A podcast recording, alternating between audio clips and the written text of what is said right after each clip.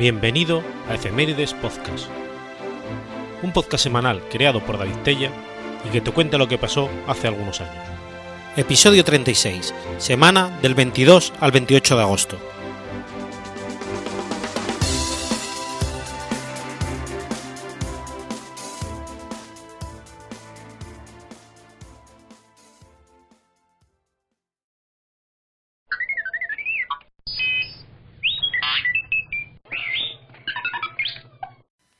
Iowa, domingo 22 de agosto de 1965. Muere Ellen Church, primera azafata de la historia. Ellen Church nació el 22 de septiembre de 1904 en una granja cerca de Iowa.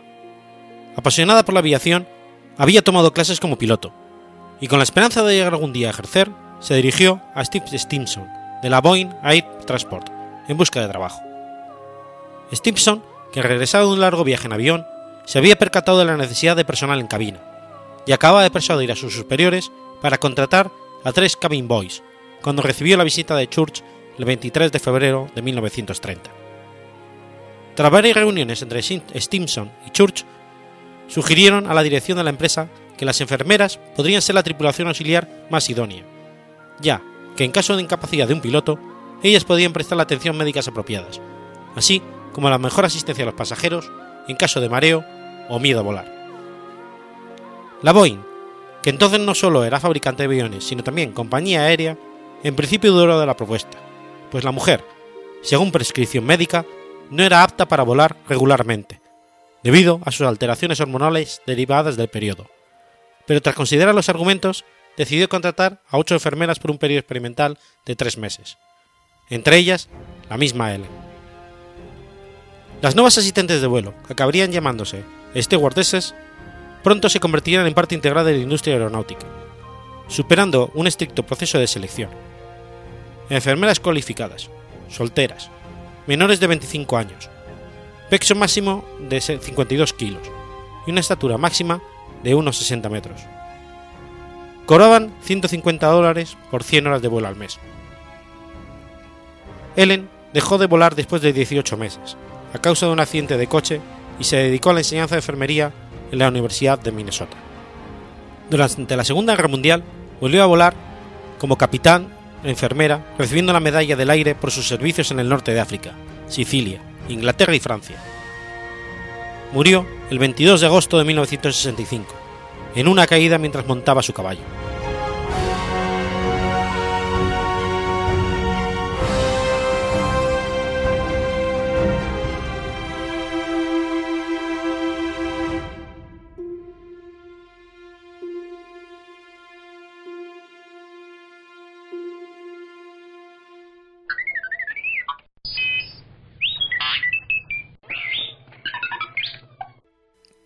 Londres, domingo 23 de agosto de 1305. William Wallace es ejecutado por alta traición. William Wallace nace en Eldershiel el 3 de abril de 1270. Es el tercer hijo de Malcolm Wallace, un terrateniente con propiedades y rentas en Eldershiel y Boat. El hermano mayor, el heredero de las propiedades de su padre, era Malcolm Wallace. La familia descendía de Richard Wallace, o Richard el Galés, que arribó a Escocia en el año 1130. El hermano mediano se llamaba John, el cual era muy amigo de Vincent Wilson de Lockstead duque de la misma zona, quien ofreció refugio a Wallace durante los tiempos de rencillas. Al ser William Wallace el, hijo menor y no corresponde suceder a su padre en las tierras, su vida parecía orientada al clero. En su adolescencia se educó en una abadía de Dunipace, cerca de Stirling, donde era alumno de su tío paterno, que era miembro del clero. Recibió la educación clásica de la época.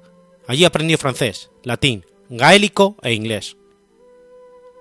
Blind Harry no menciona que hubiera salido del país ni que tuviera alguna experiencia militar antes de 1297. Más tarde se casó con Marian Braidfoot, tiempo después de su retorno a la aldea en la que nació, en medio de las montañas escocesas. En 1270 Alejandro III sube al trono de Escocia, dando lugar a una etapa de 20 años de prosperidad. La heredera del trono de Alejandro era su nieta, Margaret, conocida como la doncella noruega, que entonces era una niña, por lo que se colocó a un consejo de gobierno como regencia. Eduardo I de Inglaterra quiso casar a su hijo Eduardo con Margaret para unir a Escocia e Inglaterra, pero la inesperada muerte de la princesa Margaret en las Islas Orcadas en 1290 vació de contenido este plan, dando con ello pie a que los clanes escoceses se disputaran el título. Se llevaron a cabo tensiones entre las familias nobles escocesas, los Baluet y los Bruce. Eduardo I derrota a los Baluet en Durban y en Braidwich. John Baillet había firmado una alianza con Francia en 1295. El resto de pretendientes al trono eran Robert Bruce, conde de Carrin, y Edward Bruce. Eduardo I de Inglaterra invadió Escocia en 1296. En la villa de Ayr, condado, capital del condado, William Wallace, junto a un grupo de hombres, atacó en 1296 el destacamento inglés destinado en el condado y asesinó a un gran número de soldados. Apenas un par de días más tarde, fue capturado por las fuerzas realistas y encerrado en prisión. Existen dos leyendas, una es que una multitud le liberó de la, de la mazmorra, mientras que otras indican que su astucia le sirvió para evadirse de la cárcel. Tras esto, Wallace comenzó a juntar hombres y a enseñarles las artes de la guerra, para luchar contra la dominación inglesa. El 11 de septiembre de 1297, Wallace arrasó por completo al ejército inglés comandado por el conde de Surrey, en la batalla del puente de Stirling. El ejército inglés estaba formado por 300 caballeros pesados y 10.000 hombres de infantería. Cuando regresó Stirling, Wallace fue nombrado Guardián de Escocia.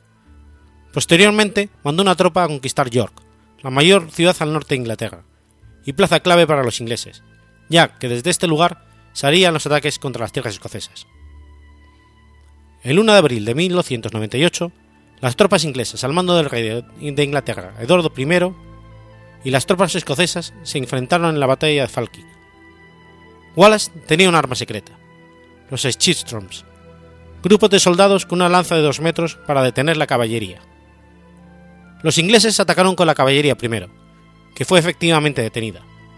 Tras ellos vinieron los temidos arqueros de Gales, de tiro largo, que devastaron a los escoceses. Wallace eludió los intentos de captura hasta el 5 de agosto de 1305, cuando John de Maintain le entregó a los soldados ingleses de Roy Proston en Glasgow. Wallace fue juzgado y condenado a muerte por traición al rey. Lo desnudaron y lo arrastraron por Londres, atado de los talones de un caballo desde el palacio de Westminster hasta Smithfield. De acuerdo con el método habitual de ejecución del siglo XIV, para los casos de alta traición, fue ahorcado a una altura que no fuese suficiente para romperle el cuello, descolgado antes de que se ahorcase, emasculado, eviscerado y sus intestinos fueron quemados ante él, antes de ser decapitado. Su cuerpo fue cortado en cuatro partes. Su cabeza se conservó sumergida en alquitrán y fue colocada en una pica encima de los puentes de Londres. Más tarde siguieron las cabezas de los hermanos John y Simon Fraser. Sus miembros se mostraron por separado en Newcastle upon Tyne, Berwick upon Tweed, Stirling y Aberdeen. Sus extremidades fueron repartidas por distintas partes de Inglaterra. Su brazo derecho lo enviaron a Newcastle, su brazo izquierdo a Berwick, su pie derecho a Perth y su pie izquierdo a Aberdeen.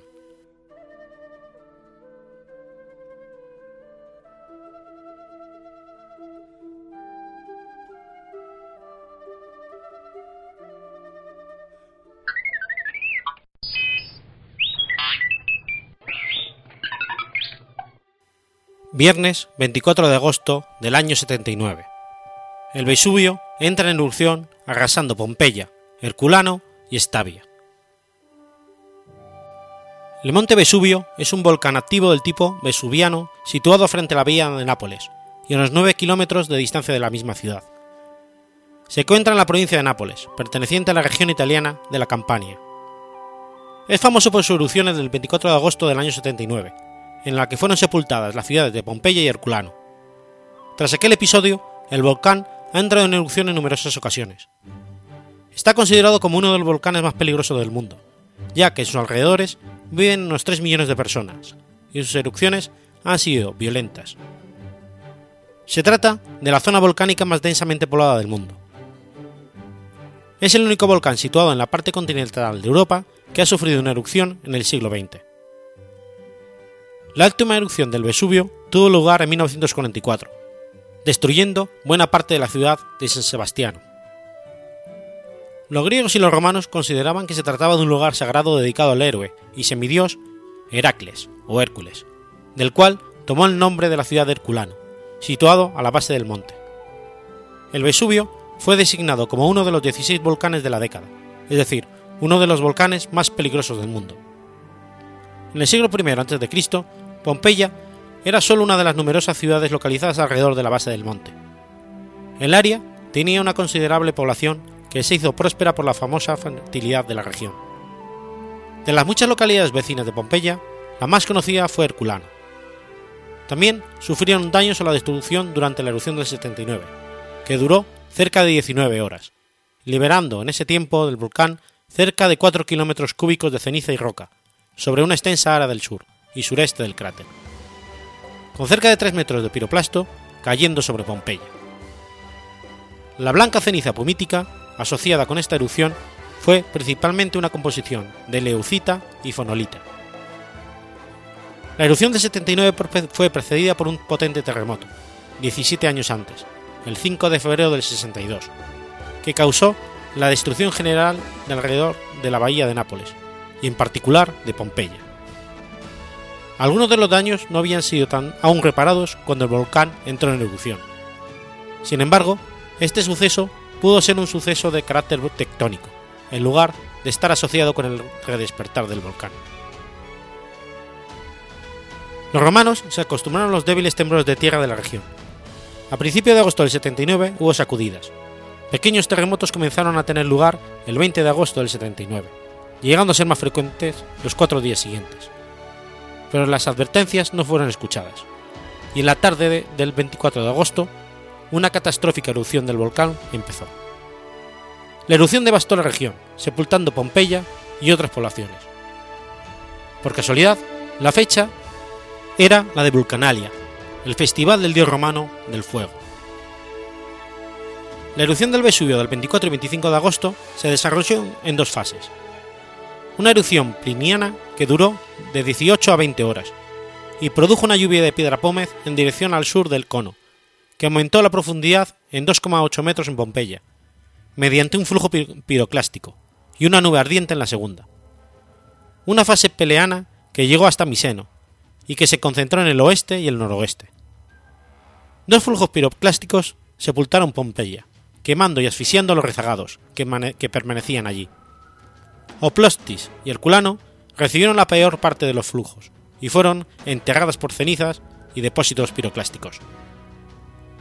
El único superviviente testigo ocular fiable relata que el suceso fue registrado por Plinio el Joven, en una famosa carta remitida al historiador Tácito.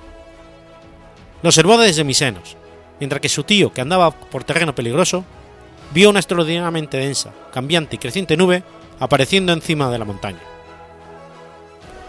Se encontraba en Miseno al mando de la flota. El 24 de agosto, como a la séptima hora, mi madre le hace notar que apareció en el cielo una nube extraña por su aspecto y tamaño. Él había tomado su acostumbrado baño de sol, había tomado luego un baño de agua fría, había comido algo tumbado y en aquellos momentos estaba estudiando. Pide el calzado, sube a un lugar desde el que podía contemplarse mejor aquel prodigio.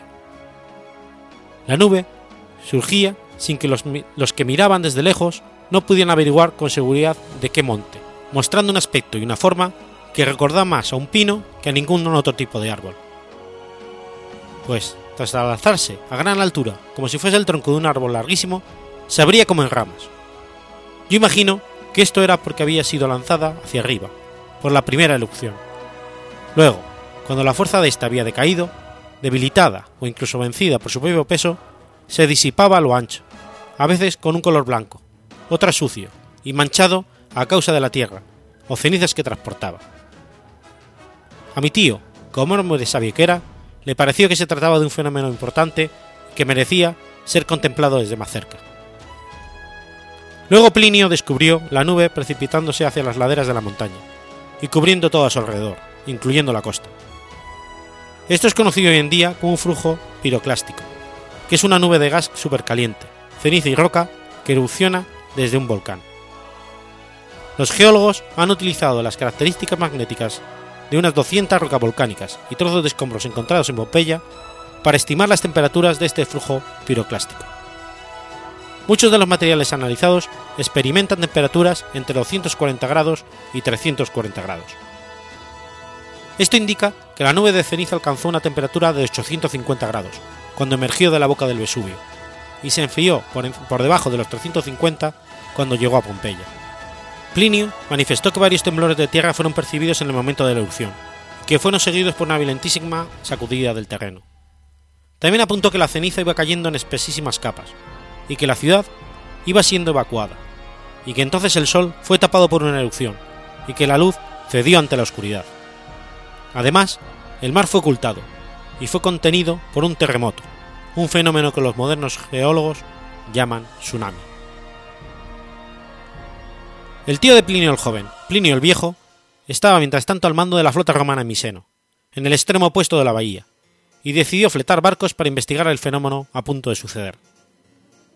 La flota tuvo además la misión de rescatar a aquellos que permanecían al pie del volcán, cuando estando a punto de partir, un mensajero llegó con la misiva de una amiga de Plinio, que vivía en la costa cercana al pie del volcán, implorándole que la rescatara. Él salió para cruzar la bahía, pero se encontró con espesas lluvias de cenizas calientes, pedazos de pumita y trozos de roca, que alterando la línea de la costa y las profundidades de las aguas, le obstaculizaron el acceso a la orilla y le impidieron desembarcar allí. El viento del sur reinante también se sumó para impedir desembarcar, pero siguió hacia el sur hacia Estavia, donde desembarcó y obtuvo el refugio de su amigo Pompaniano. Pompaniano tenía ya cargado un barco con sus posesiones y preparado para partir, pero el tiempo sopló en su contra. Plinio y su grupo vieron llamas viniendo desde varias partes de la montaña. Tras quedarse durante la noche, el grupo decidió evacuar a pesar de la lluvia de Tefra, porque de seguir allí la amenazadora y violenta tierra derrumbaría el edificio. Plinio y Pompaniano y sus compañeros volvieron hacia la playa con almohadas atadas en sus cabezas, para protegerla de la avalancha de rocas. Al mismo tiempo, había tanta ceniza en el aire que el grupo apenas veía a través de la oscuridad, y necesitaban antorchas y fanales para encontrar el camino. Llegaron hasta la playa, pero se encontraron con que el agua, para colmo, les interrumpía con violencia por los contiguos terremotos, destacaban la huida sin riesgo para el mar. Plinio el Viejo se desplomó y murió. En la primera carta Tácito, su sobrino insinúa que fue debido a la inhalación de venenos, sulfurosos o gases. Sin embargo, Estavia, que se lleva a 16 kilómetros de la caldera y sus compañeros, no fueron aparentemente afectados por los humos. Probablemente, dada la corpulencia de Plinio, murió por, causa, por una causa diferente, quizás por un golpe o por un infarto. Su cuerpo fue hallado sin heridas aparentes el 26 de agosto. Después, la pluma ha dispersado suficientemente su historia a los cuatro vientos.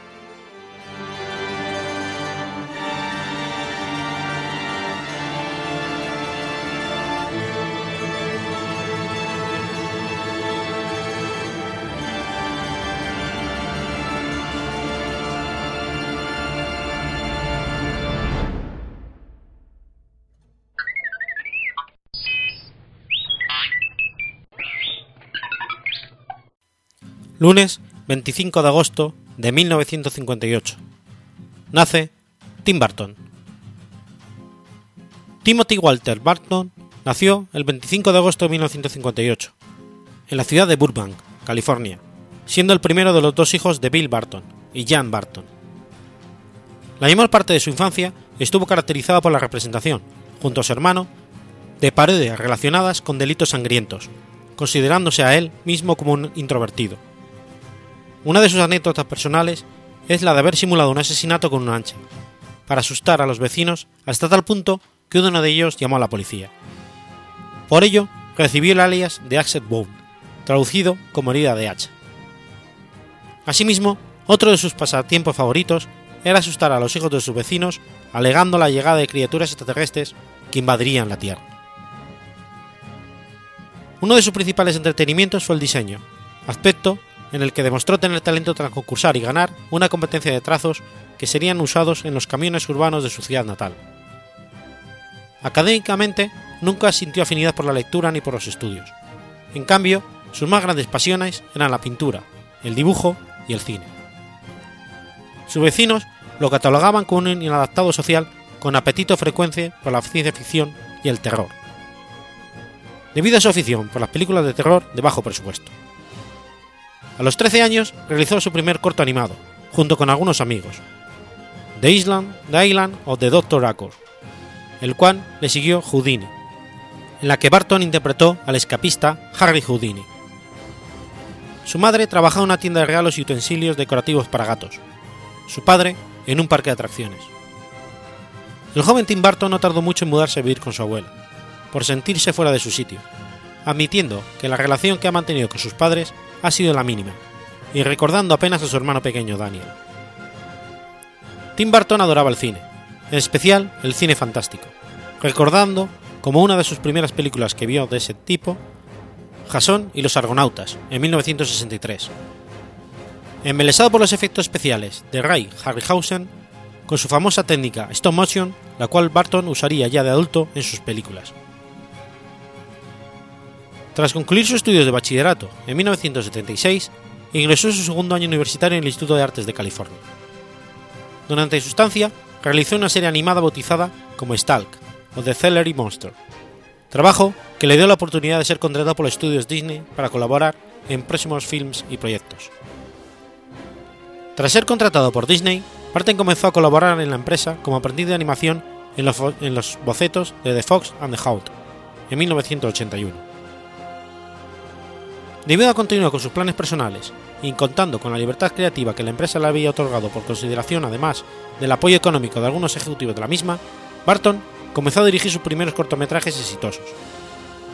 Vincent y Frankie Winky, además de escribir e ilustrar un poema, que daría lugar a la película Pesadilla la noche antes de Navidad. Mientras trabajaba como artista conceptual, Barton hizo amistad con el ejecutivo Julie Hitson y el encargado del desarrollo creativo de Disney, Tom Wilhite.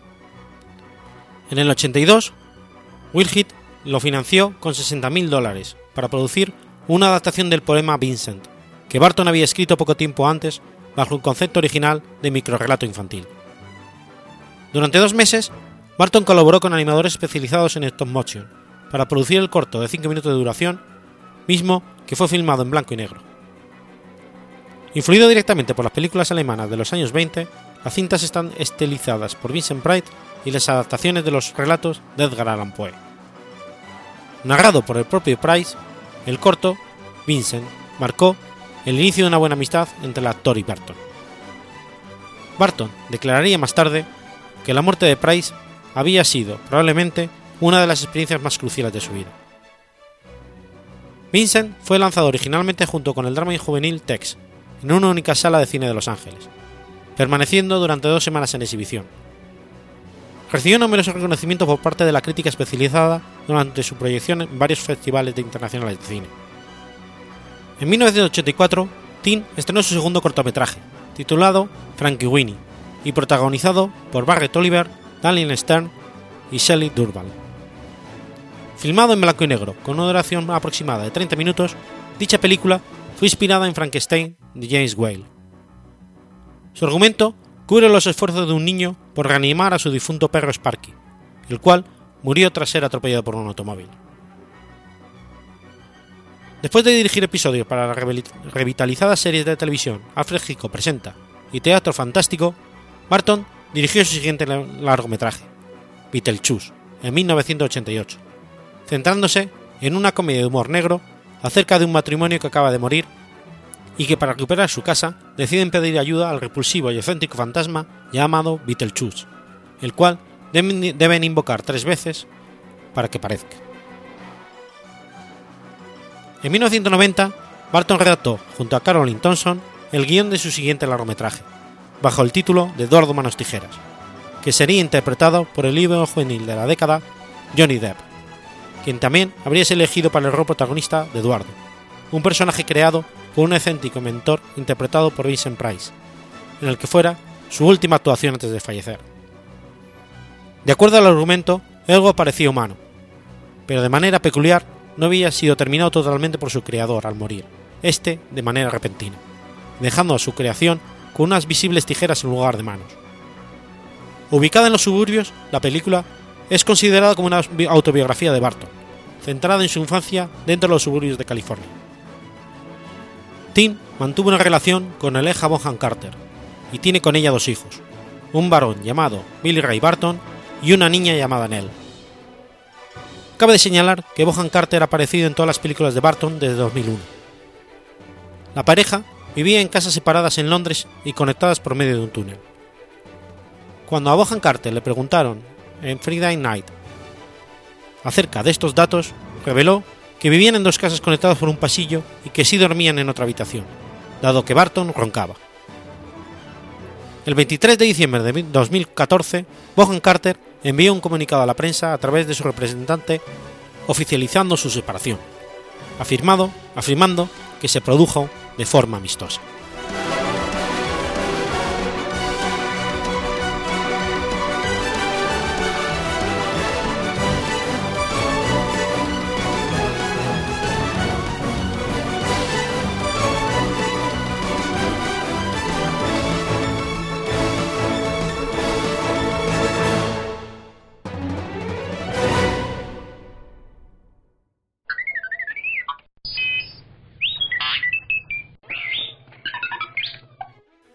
Sábado 26 de agosto de 1978. Juan Pablo I es elegido papa.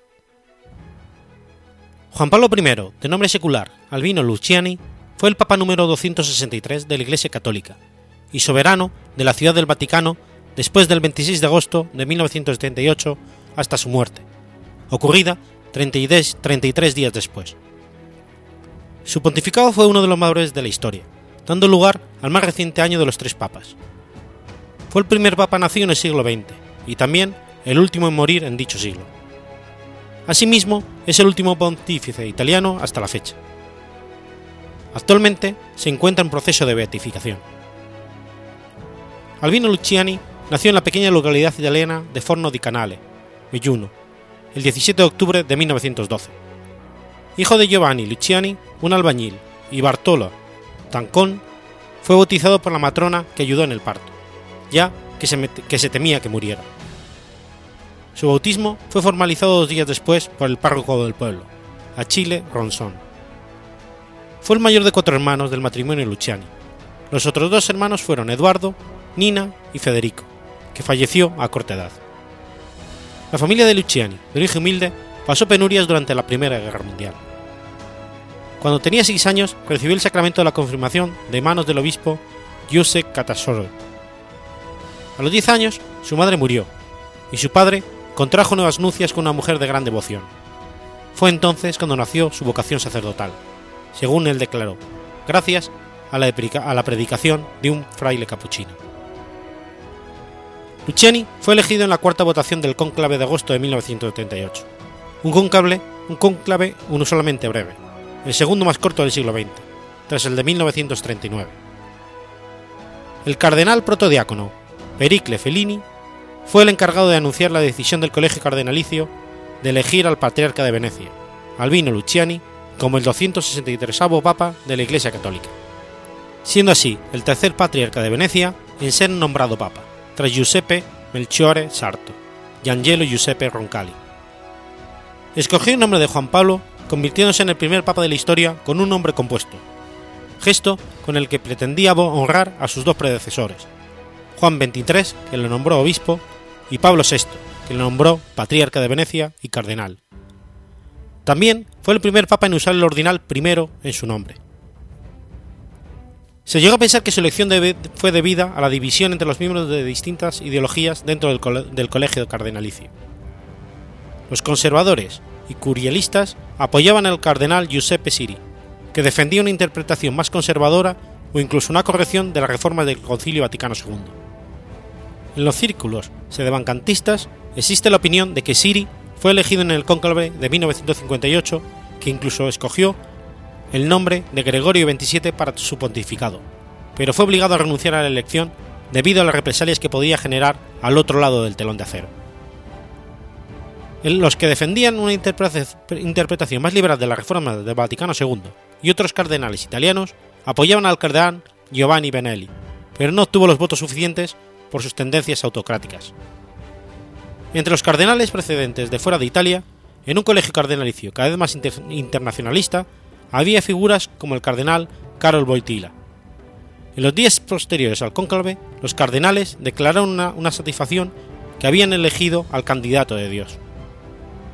El cardenal argentino Eduardo Pironio declaró que hemos sido testigos de un milagro moral. La Madre Teresa dijo, ha sido el mejor regalo de Dios, un rayo de sol del amor de Dios que brilla en la oscuridad del mundo. El ambiente de optimismo y cercanía establecido por Juan Pablo I nunca llegaría a avanzar por la brevedad, brevedad de su pontificado. Fue encontrado muerto en su cama poco antes del amanecer del 29 de septiembre de 1978, 33 días después de su elección. Según las fuentes oficiales, el Papa, de 65 años, murió de un infarto. Se ha dicho que el Vaticano ocultó algunos aspectos sobre el descubrimiento del cadáver para evitar dar detalles indecentes en el hecho de que fue descubierto por la hermana Vincenza, una monja. Como es costumbre tras la muerte de un papa, no se realizó autopsia. Aunque esto, junto con declaraciones contradictorias realizadas tras la muerte del papa, han dado lugar a una serie de teorías conspirativas en torno a ella. Estas declaraciones se refieren a quién encontró el cadáver, y dónde, y a qué hora, y qué papeles tenía en la mano. El Vaticano todavía no ha investigado estos aspectos. El Papa reposa en las grutas vaticanas desde el 4 de octubre del 78. El Vaticano afirma que Juan Pablo I falleció de un infarto en la cama y que no se llevó a cabo autopsia alguna por la oposición de sus familiares. Algunos aspectos de esta declaración oficial, sin embargo, se vieron contradichos más tarde. No fue el irlandés John May quien fuera secretario personal de Pablo VI, Juan Pablo II y Juan Pablo I la primera persona en hallar el cadáver del pontífice sino una de las religiosas que se encargaban del trabajo doméstico, como se supo en 1988. La familia del fallecido Papa reveló en 1991 que la muerte no le sobrevino en la cama, sino en su escritorio, y además sí se le había realizado una autopsia, según otros informes. Estas incoherencias oficiales, junto a otros factores de índole económica, han dado origen a teorías conspirativas que apuntan a un envenenamiento del pontífice. Juan Pablo I pretendía ahondar en las reformas iniciadas por Juan XXIII. La clarificación de las cuentas bancarias era una de sus prioridades. Mientras fue patriarca de Venecia, en el 72, el Banco Vaticano vendió el Banco Ambrosiano, propiedad de Roberto Calvi, la banca católica del Veneto, sin consultar al Obispado Metropolitano de Venecia, del cual Monseñor Albino Luciani era jerarca. El responsable de esta acción fue el arzobispo Paul Martincus, lo cual llevó a ciertas desavenencias entre Luciani, aún no nombrado papa, y el norteamericano, responsable de la dudosa administración vaticana de entonces. La banca católica del Veneto está especializada en préstamos con bajos tipos de interés hacia los más necesitados. Quizás por esto, el Papa Luciano tomó cartas en el asunto. Giovanni Benelli, sustituto del secretario de Estado Vaticano, le cuenta que existe un plan entre Roberto Calvi, Michel Sidona y Marcinkus para aprovechar el amplio margen de maniobra que tiene el Vaticano.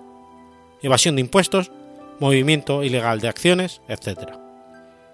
La relación de Luciani, recogida en el libro Con el corazón puesto en Dios, Intuiciones proféticas de Juan Pablo I, es de una enorme decepción. El 9 de mayo de ese mismo año, de la muerte de Juan Pablo I, había sido asesinado el primer ministro de Italia, Aldo Moro, líder de la democracia cristiana las extrañas circunstancias del deceso de Albani Luciani y otros sucesos misteriosos, como la defunción, como que la defunción no fuese certificada por el forense vaticano, sino por otro, y lo precipitado de su embalsamamiento, dispararon la teoría de que en realidad Juan Pablo I fue asesinado. En 1988, el Vaticano abrió sus puertas al periodista John Cornwell y le dio todo tipo de facilidades para entrevistar a los testigos de vida y muerte de Juan Pablo I incluso algunos que nunca habían declarado en público sus vivencias. En su libro, Como un ladrón en la noche, La muerte de Juan Pablo I, entrevista a los secretarios del Papa difunto, a Paul Marcinkus, a la del Papa Luciani, a un sargento de la Guardia Suiza, a los embalsamadores, a periodistas, a un agente del FBI que trabajó en Roma, a Joaquín Navarro Valls, Radio Vaticano, los médicos del Papa, etc. La conclusión fue que parecía inverosímil que Papa hubiera sido asesinado, atribuyendo su muerte a una conjunción de factores. Su carácter afable se vio aplastado por la burocracia vaticana y la presión de trabajo a la que fue sometido, la poca ayuda que recibió del entorno para desempeñar su nueva función, sus problemas de salud, que combinados con el estrés y un posible descuido en la medicación, junto a la ausencia de trato por parte de los médicos del Vaticano, pudieron producir una embolia pulmonar la noche del 28 de septiembre de 1978. Sin embargo, varias fuentes acusaron a Corwell de haber sido contratado por el propio Vaticano para dar esta información falsa, ya que se demostró que Albini Luciani no tenía ningún tipo de los problemas de salud mencionados ni tomaba medicación alguna, lo que ha dejado numerosas dudas sin resolver sobre la muerte del sumo pontífice.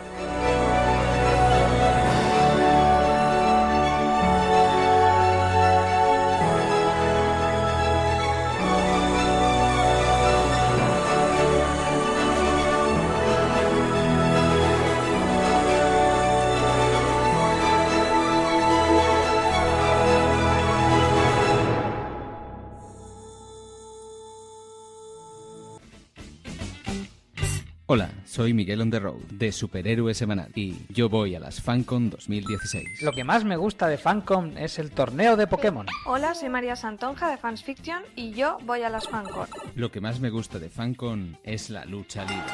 Hola, soy Isaac de Podcast Pro y yo voy a las FanCon 2016. Hola, soy Esther Oliva de Atmósfera Cero y yo voy a las FanCon 2016. Lo que más me gusta de las FanCon es el escape room del instituto. Lo que más me gusta de FanCon es la gran variedad de cosas que te puedes encontrar. Lo que más me gusta de FanCon, las partidas de rol. Lo que más me gusta de la FanCon es Star Wars. Lo que más me gusta de FanCon son los soft combat. Hola, soy Sune de Nación Podcast y lo que más me gusta de las FanCon 2016 es que el 2, 3 y 4 de septiembre estáis todos invitados a pasar un fin de semana super friki. Sábado 27 de agosto de 1831. Michael Faraday descubre la inducción magnética. Faraday nació en Newington, que es ahora parte del municipio de Southwold en Londres, pero entonces era una zona suburbana del condado de Surrey. No provenía de una familia rica. Su padre, James, miembro de una secta cristiana, se trasladó junto a su esposa y sus dos hijos a Londres durante el invierno de 1791. El joven Michael Faraday, el tercer de cuatro hermanos, llegó a ser, a la edad de 14 años, aprendiz de George Ribot, encuadernador y vendedor de libros de la ciudad. Durante los siete años que duró su aprendizaje, Faraday leyó muchos libros, entre ellos The Improvement of the Mind, de Isaac Waltz, implementando con gran entusiasmo los principios y sugerencias ahí escritos. Durante esta época también desarrolló su interés por la ciencia, especialmente por el fenómeno eléctrico. En 1812, a la edad de 20 años, y ya con el fin de su proceso de aprendizaje de encuadernador, Faraday comenzó a asistir a las conferencias del destacado químico inglés Humphrey Davy, de la Royal Institution y de la Royal Society, y de John Tatum, fundador de la City Philosophical Society. La mayoría de las invitaciones para las conferencias fueron ofrecidas a Faraday por William Dance, uno de los fundadores de la Royal Philharmonic Society. Faraday Posteriormente, envió, a Davy un libro de 300 páginas basado en notas que él mismo había tomado durante estas conferencias. La respuesta de Davy fue de inmediata, amable y favorable. Davy, durante su experimento con tricloruro de nitrógeno, se, se dañó gravemente la vista, por lo que decidió contratar a Faraday como su secretario. Cuando uno de sus asistentes de la Royal Institution, John Payne, fue despedido, Davy se, volvió, se vio en la necesidad de buscar un sustituto para el puesto, designando a Faraday como asistente de química de la Royal Institution. Faraday es conocido por su trabajo relacionado con la electricidad y el magnetismo. Su primer experimento registrado fue la construcción de una pila volcaica con siete monedas de medio penique, apiladas junto a siete discos chapados en zinc, y seis trozos de papel humedecidos con agua salada. Con esta pila pudo descomponer el sulfato de magnesio. En 1821, poco después del descubrimiento del fenómeno electromagnético por parte del físico y químico danés Hans Christian Ørsted, Davy y el científico británico William Hyde intentaron, sin éxito, diseñar un motor eléctrico. Faraday, habiendo discutido el problema con los dos hombres, persistió y logró construir dos dispositivos que producían lo que él denominó rotación electromagnética. Uno de ellos, conocido ahora como motor homopolar, producía movimiento circular continuo ocasionado por la fuerza magnética circular en torno a un alambre que se extendía hasta un recipiente con mercurio, que tenía un imán en su interior. El alambre rota alrededor del imán cuando se le suministra una corriente eléctrica desde una batería química. Estos experimentos e inventos conformaron las bases de la tecnología electromagnética moderna. La emoción debida, la emoción debida a estos descubrimientos llevó a Faraday a publicar sus trabajos sin haberlos presentado previamente a Davy o a Wollaston. La controversia resultante dentro de la Royal Society tensó la relación con su mentor Davy y pudo haber contribuido a que Faraday fuera designado para otras tareas, impidiendo su participación en investigación electromagnética durante varios años. Desde su primer descubrimiento en 1821, Faraday continuó su trabajo de laboratorio, explorando las propiedades electromagnéticas de distintos materiales y desarrolló la experiencia requerida. En 1824 diseñó un circuito para estudiar si el campo magnético podía regular el flujo eléctrico de un cable adyacente, pero no encontró tal relación.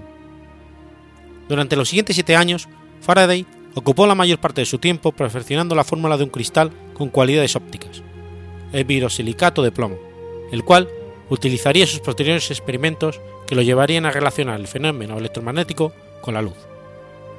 En su tiempo libre continuó publicando sus trabajos experimentales en óptica y electromagnetismo. Mantuvo también correspondencia con científicos que había conocido en su viaje a través de Europa con Davy, y que también se encontraban investigando el electromagnetismo.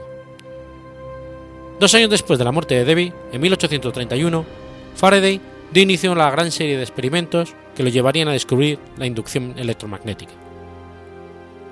El gran descubrimiento de Faraday surgió cuando enrolló dos solenoides de alambre alrededor de un aro de hierro y encontró que cuando hacía pasar corriente por una solenoide, otra era temporalmente inducida en el otro solenoide. Este fenómeno se conoce como inducción mutua. Este aparato aún se expone en la Royal Institution. En experimentos posteriores observó que si hacía pasar un imán a través de una espiral de alambre, una corriente eléctrica circularía a través de este alambre. La corriente también fluía si la espiral era movida sobre el imán en reposo. Sus demostraciones establecieron que un campo magnético variable generaba un campo eléctrico. Esta relación fue modelada matemáticamente por James Clerk Maxwell como la ley de Faraday, que posteriormente se convertiría en una de las cuatro ecuaciones de Maxwell, y que a su vez evolucionarían en un modelo más general conocido como teoría de campos. Faraday usaría después los principios que había descubierto para construir el dínamo eléctrico, ancestro de los actuales generadores y motores eléctricos. En 1832 realizó una serie de experimentos con el objetivo de estudiar la naturaleza fundamental de la electricidad. Faraday utilizó estática, baterías y electricidad animal para producir el fenómeno de atracción eléctrica, electrolisis, magnetismo, etc. Concluyó que al contrario de la opinión científica de la época, la división entre varios tipos de electricidad era irreal. En vez de eso, propuso que solo existe un tipo de electricidad y que valores variables de cantidad e intensidad producirían diferentes grupos de fenómenos. Cerca del final de su carrera, Faraday propuso que la fuerza electromagnética podía extenderse en el espacio vacío alrededor de un conductor. Esta idea fue rechazada por sus, pares, por sus pares científicos, no pudiendo vivir lo suficiente como para ver la aceptación de su proposición por parte de la comunidad científica. El concepto de Faraday de líneas de flujo saliendo desde cuerpos cargados e imanes proveyó una forma de visualizar los campos eléctrico y magnético. Ese modelo conceptual fue crucial para el exitoso desarrollo de dispositivos electromecánicos que dominarían la industria y la ingeniería para el resto del siglo XIX. Faraday murió en su casa en Hampton Court el 25 de agosto de 1867, a la edad de 75 años. A pesar de haber rechazado una sepultura en la abadía de Westminster, existe ahí una placa conmemorativa con su nombre, cerca de la tumba de Isaac Newton. Faraday fue sepultado en la sección de disidentes del cementerio de Highgate.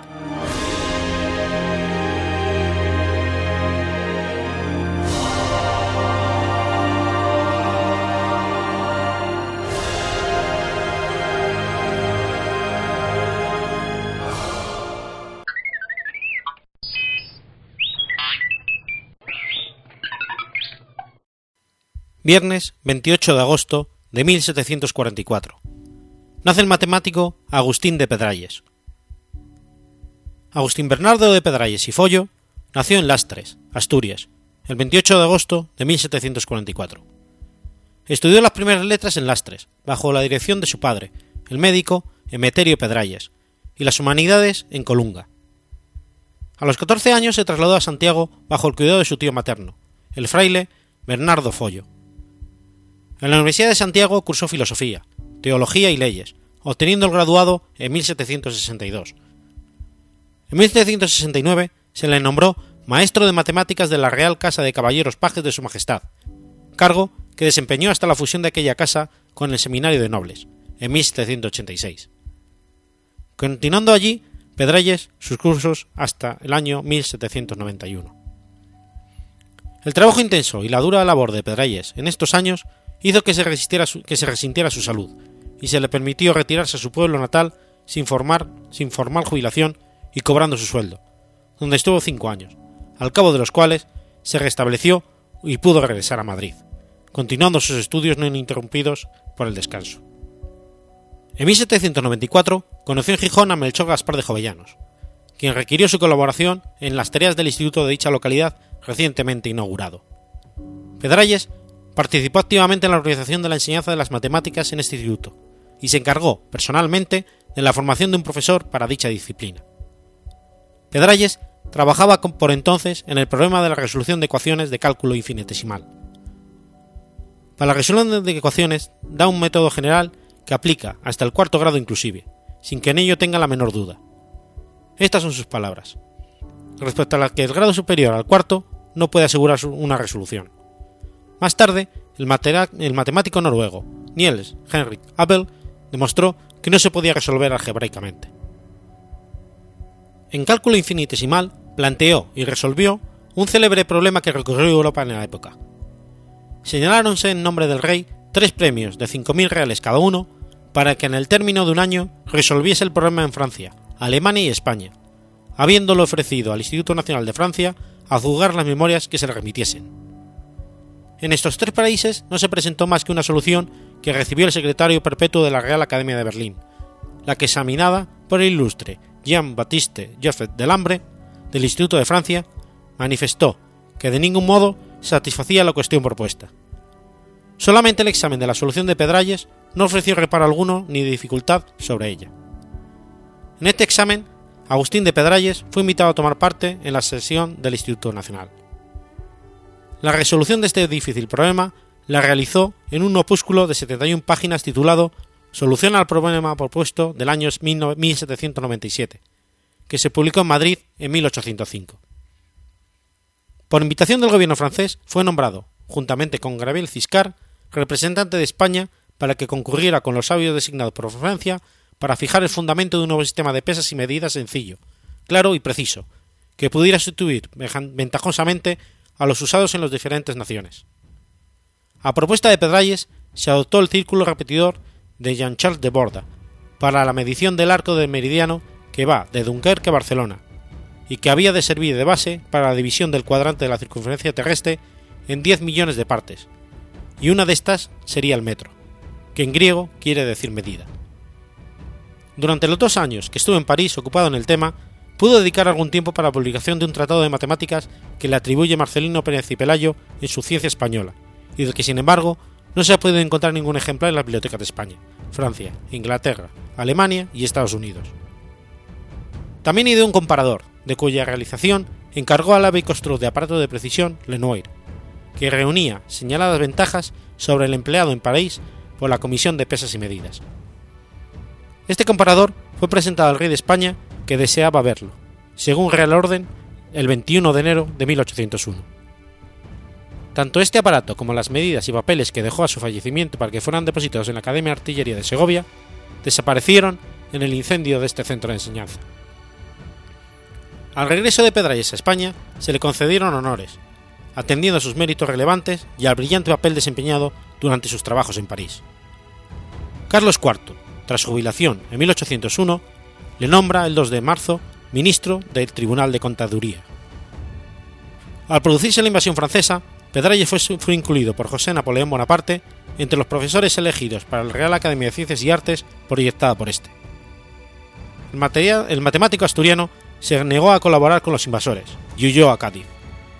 En 1812 consiguió de la regencia que se le otorgase de nuevo la percepción de su sueldo. Falleció en Madrid en 1815.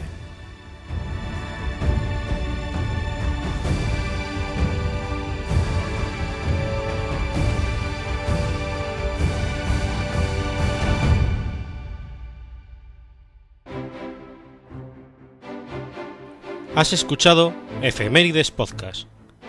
Si quieres ponerte en contacto conmigo, puedes hacerlo por Twitter a la cuenta arroba o mi cuenta personal, arroba telladavid, o por correo electrónico a la dirección efemeridespod arroba gmail.com.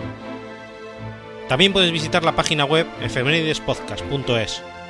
Y recuerda que puedes suscribirte por iTunes y por iBox, y tienes un episodio nuevo cada lunes.